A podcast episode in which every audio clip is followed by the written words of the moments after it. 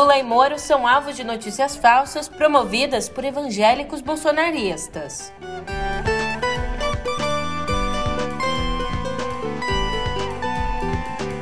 E a pesquisa do Poder Data aponta que pelo menos 20% dos eleitores que votaram em Bolsonaro no segundo turno de 2018 pretendem eleger Lula esse ano.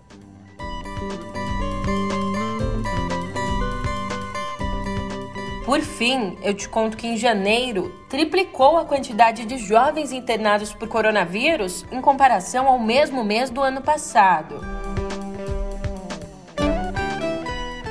Um ótimo de uma ótima tarde, uma ótima noite para você. Eu sou a Julia Kek e vem cá, como é que você tá, hein? É, parece que os evangélicos bolsonaristas se irritaram com as pesquisas que, recentemente, apontaram que esse eleitorado não é tão fiel assim ao presidente.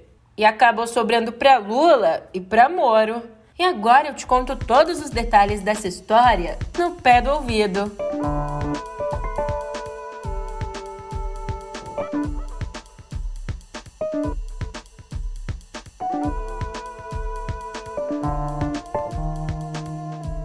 Pois então, o ex-presidente Lula e o ex-ministro Sérgio Moro se tornaram aí alvos de evangélicos bolsonaristas que usaram as redes sociais para espalhar uma saraivada de notícias falsas e difamações. Para se proteger, o PT vem compilando cópias desses ataques, que incluem vídeos editados retirando do contexto falas de Lula e adicionando efeitos de áudio para dar a entender que o petista está bêbado ou, como eles dizem, possuído.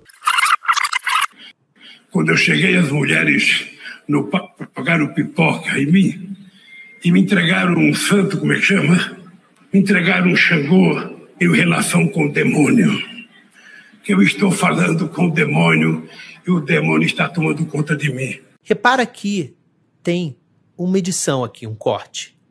O objetivo foi juntar diferentes frases ditas pelo Lula com um outro contexto de maneira que fizesse parecer que a imagem de Xangô que ele ganhou fez com que ele se associasse ao demônio. Para os petistas, esses ataques se intensificaram depois que as pesquisas indicaram uma vantagem de Lula sobre Bolsonaro entre os evangélicos. Já Moro foi atacado pelo pastor Silas Malafaia, que chamou o ex-ministro de Judas e covarde, Além disso, Moro também foi chamado de abortista pela Associação Nacional de Juristas Evangélicos. E bom, na corrida aí pelo Planalto, Moro não perdeu tempo e correu logo atrás do prejuízo, divulgando ontem mesmo uma carta com 14 propostas e promessas ao público evangélico e conservador. Ali no texto, além de defender a isenção tributária de igrejas e condenar o aborto, o ex-ministro se posicionou a favor da ação de entidades religiosas no atendimento a dependentes químicos e na ressocialização de presos.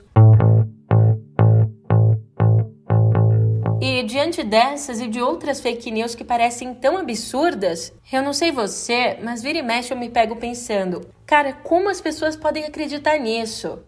Para nos ajudar a pensar e elucidar essa questão, Juliano da Empoli, o autor do livro Engenheiros do Caos, analisa que, abre aspas, mais do que simples notícias falsas, teorias conspiratórias prosperam porque fazem sentido, dão uma explicação sobre a realidade que produz uma ressonância emocional e cria um sentimento de pertencimento. Seguir algum tipo de teoria da conspiração permite que você faça parte de um grupo, como num culto religioso. E isso é valioso, especialmente para as pessoas que estão marginalizadas. E é por isso que é tão difícil combater teorias conspiratórias. O mensageiro é crucial. Se você quer restabelecer o diálogo com esses grupos, precisa encontrar intermediários em quem confiam, como pessoas que costumavam fazer parte do grupo e mudaram de ideia. Fecha aspas. E voltando agora ao noticiário, eu te conto que durou menos de 10 minutos o encontro que aconteceu na manhã de ontem entre o presidente Jair Bolsonaro e os ministros do Supremo Edson Fachin e Alexandre de Moraes que foram ali entregar ao chefe do executivo o convite para as posses como presidente e vice-presidente do TSE. E como você pode imaginar, o clima foi bem frio. Alexandre de Moraes, que inclusive já foi chamado de canalha por Bolsonaro, se limitou a cumprimentar o presidente e se despedir no final. Bolsonaro ainda não confirmou se vai à posse.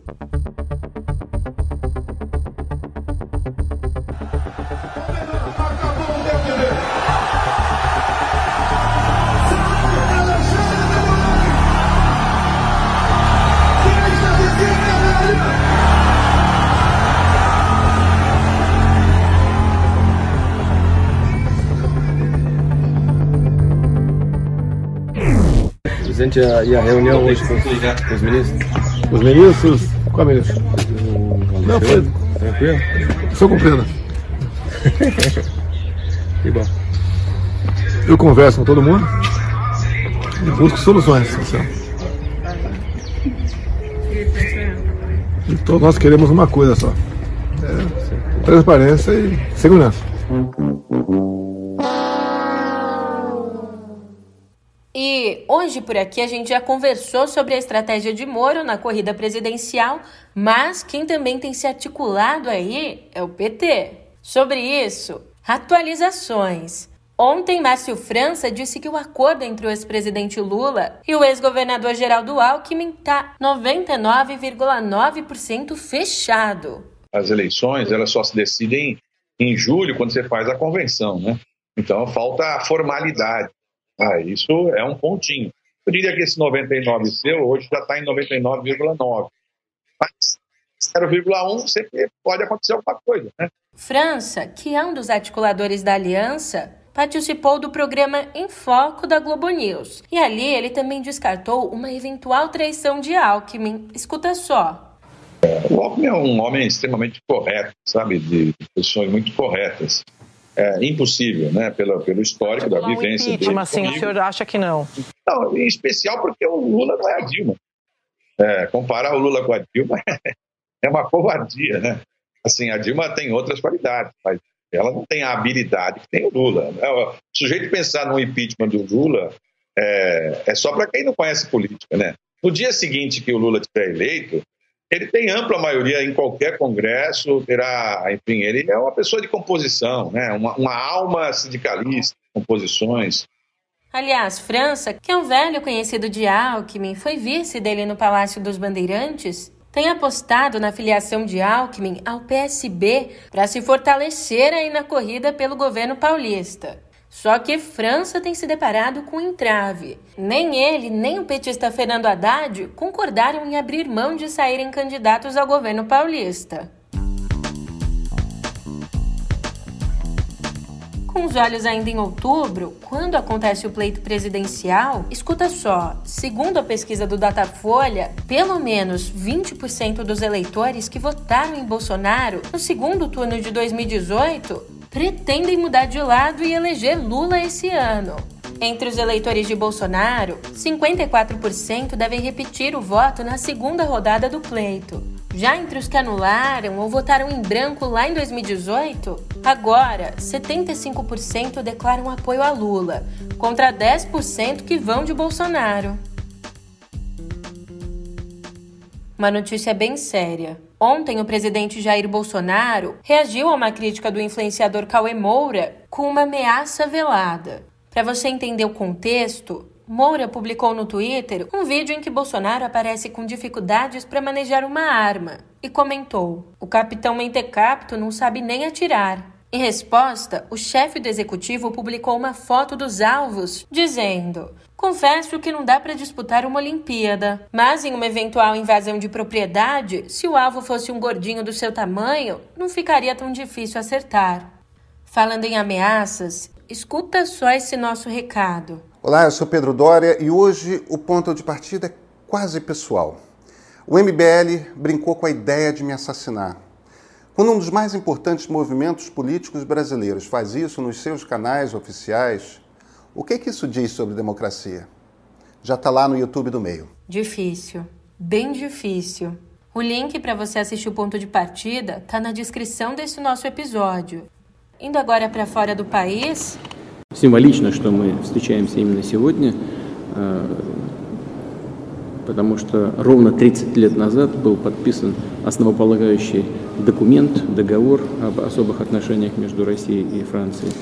Мне нужно сказать, что за все эти годы, как я только что сказал, Франция принимает самое активное участие в решении фундаментальных вопросов европейской безопасности. Enquanto os Estados Unidos e Alemanha subiam tom em relação à Rússia, o presidente da França, Emmanuel Macron, se reuniu ontem em Moscou com o colega russo Vladimir Putin. Sendo o primeiro líder ocidental a visitar o país desde o início da disposição de tropas na fronteira com a Ucrânia, Macron disse buscar uma resposta útil para evitar a guerra e construir confiança, estabilidade e visibilidade.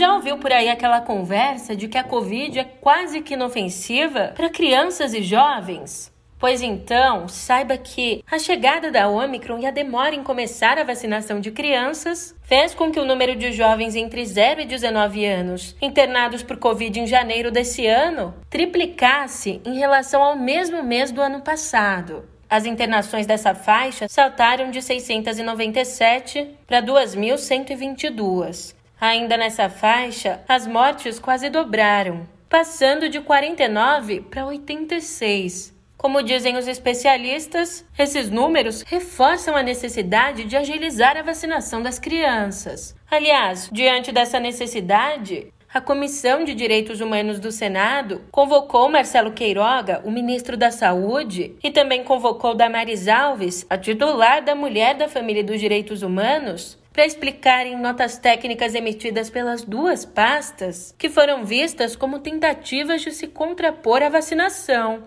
A nota emitida pela saúde questionava a eficácia das vacinas e atestava uma suposta eficácia do kit Covid. Já a nota emitida pela pasta de Damares criticava o passaporte vacinal e a obrigatoriedade de imunização infantil. Ali na comissão, os senadores também pretendem cobrar de Queiroga explicações sobre a demora para vacinar as crianças.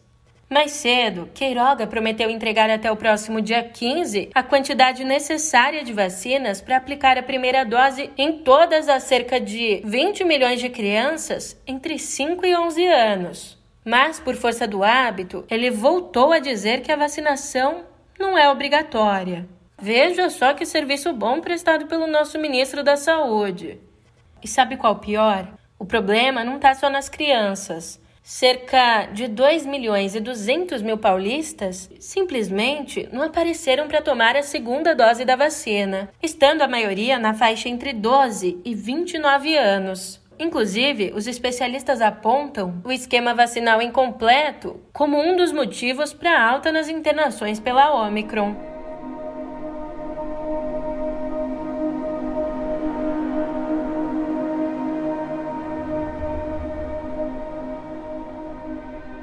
E ontem, a família do imigrante congolês Moise Kabagambi recebeu a concessão do quiosque Tropicália, onde ele foi espancado até a morte ao cobrar uma dívida de trabalho. Segundo a prefeitura, o quiosque Biruta, que fica ao lado e é, de acordo com a concessionária Orla Rio, explorado irregularmente por um cabo da PM, também será entregue à família de Moise depois da reintegração de posse.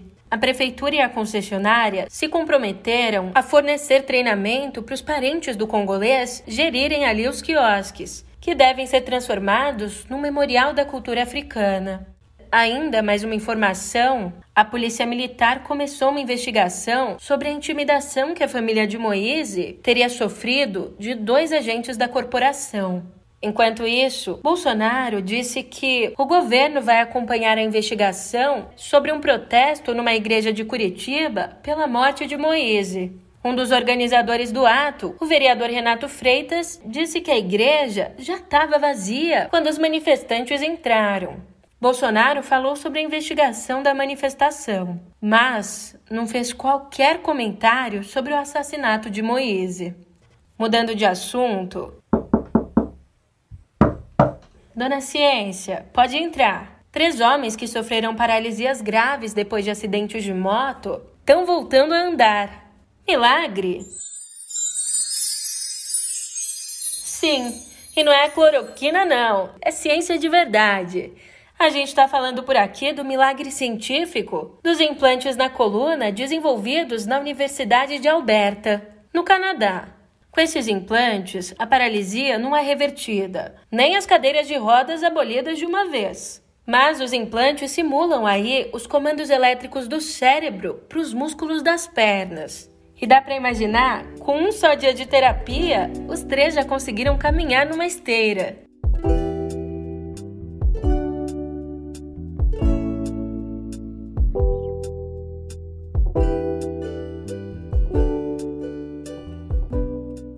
Venhamos e convenhamos, ter uma categoria exclusiva num prêmio de cinema não é para qualquer um. O problema é que é no prêmio dos piores.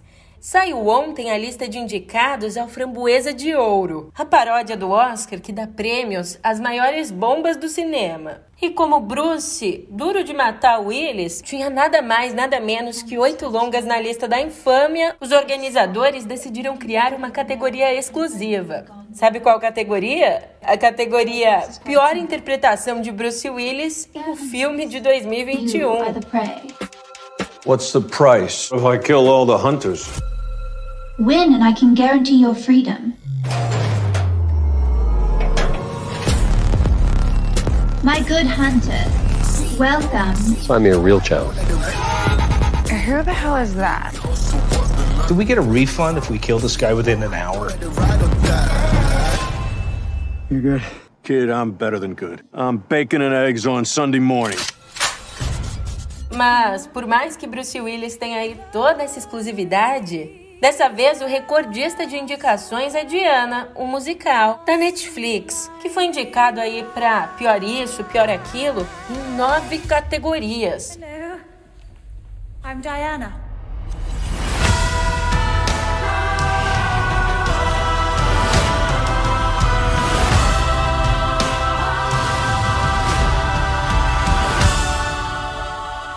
Bom, a festa de entrega das framboesas acontece no dia 26 de março. Exatamente o que você está pensando, na véspera do Oscar.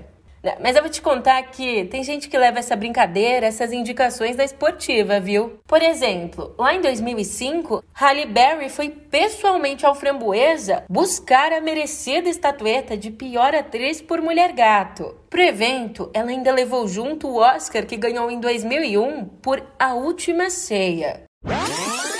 E no túnel do tempo,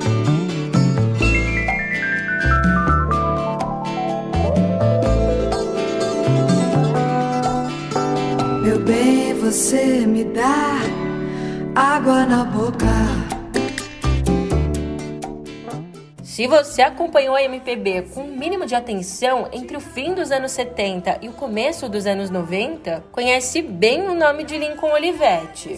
Maestro, produtor, arranjador, compositor, é praticamente uma máquina de fazer sucessos. Reverenciado por até então uma nova geração de DJs e produtores, ele combinava um faro para o sucesso com respeito ao estilo de cada artista, arranjando hits tão diversos quanto Mania de Você, de Rita Lee, e Banho de Cheiro, de Elba Ramalho. Na melodia,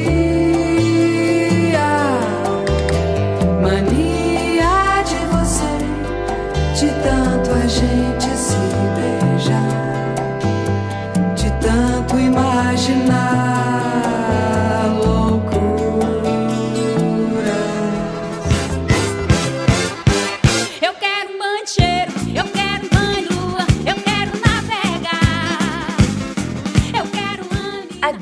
A novidade é que duas levas de gravações inéditas vão reavivar o legado de Lincoln. Uma, praticamente pronta, tá com o músico Cassim, o último parceiro do produtor. Já outra leva são fitas encontradas pela DJ Marilyn Olivetti, a filha mais velha do artista. Só que antes de divulgar, ela ainda vai estudar o material para entender qual era de fato a intenção do pai. Sem colher, sem comer,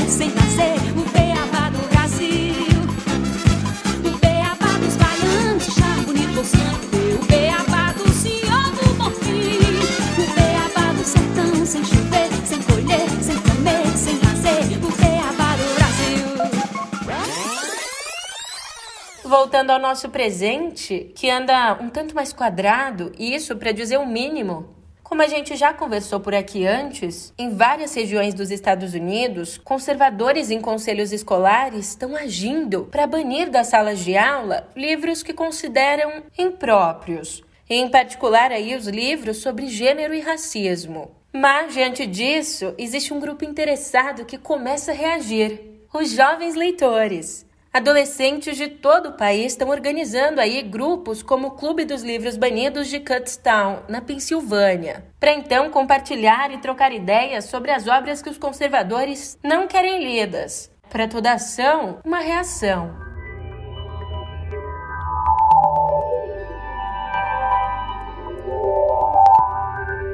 Vem cá, imagina só fazer compras em mercados bem avaliados ou até mesmo almoçar aqueles pratos super diferentões em restaurantes que geralmente oferecem valores mais salgados. Só que tudo isso por um preço que de fato cabe no bolso. Vem cá, Julia, você tá brincando? É uma pegadinha? É uma miragem?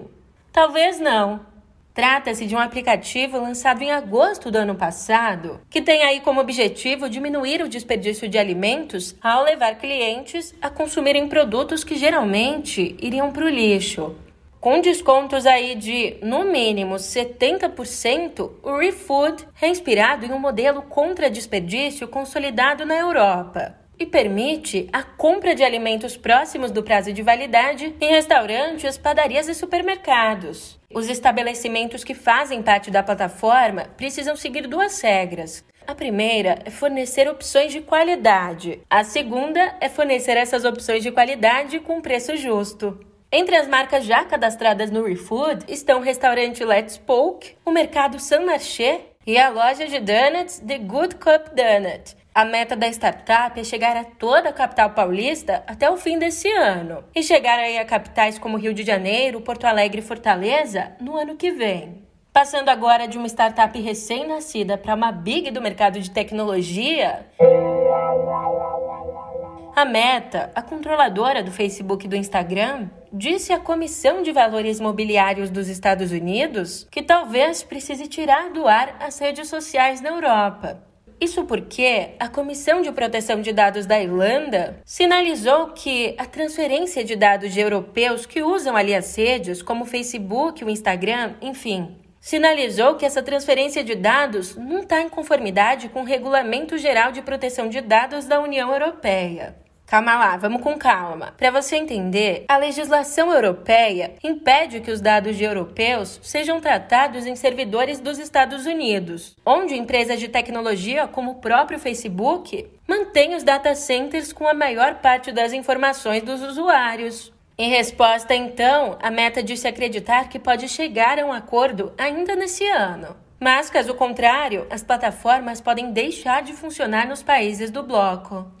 Enquanto alguns podem sair, a gente tem novidade chegando. O Twitter começou os testes de algumas ferramentas para aumentar a interação de usuários na plataforma. Por exemplo, está sendo adicionado aí o botão downvote, uma espécie de não curtir em tweets de algumas contas. E além desse botão, também está sendo adicionado um botão específico que direciona usuários para mensagens diretas a partir de uma publicação no feed.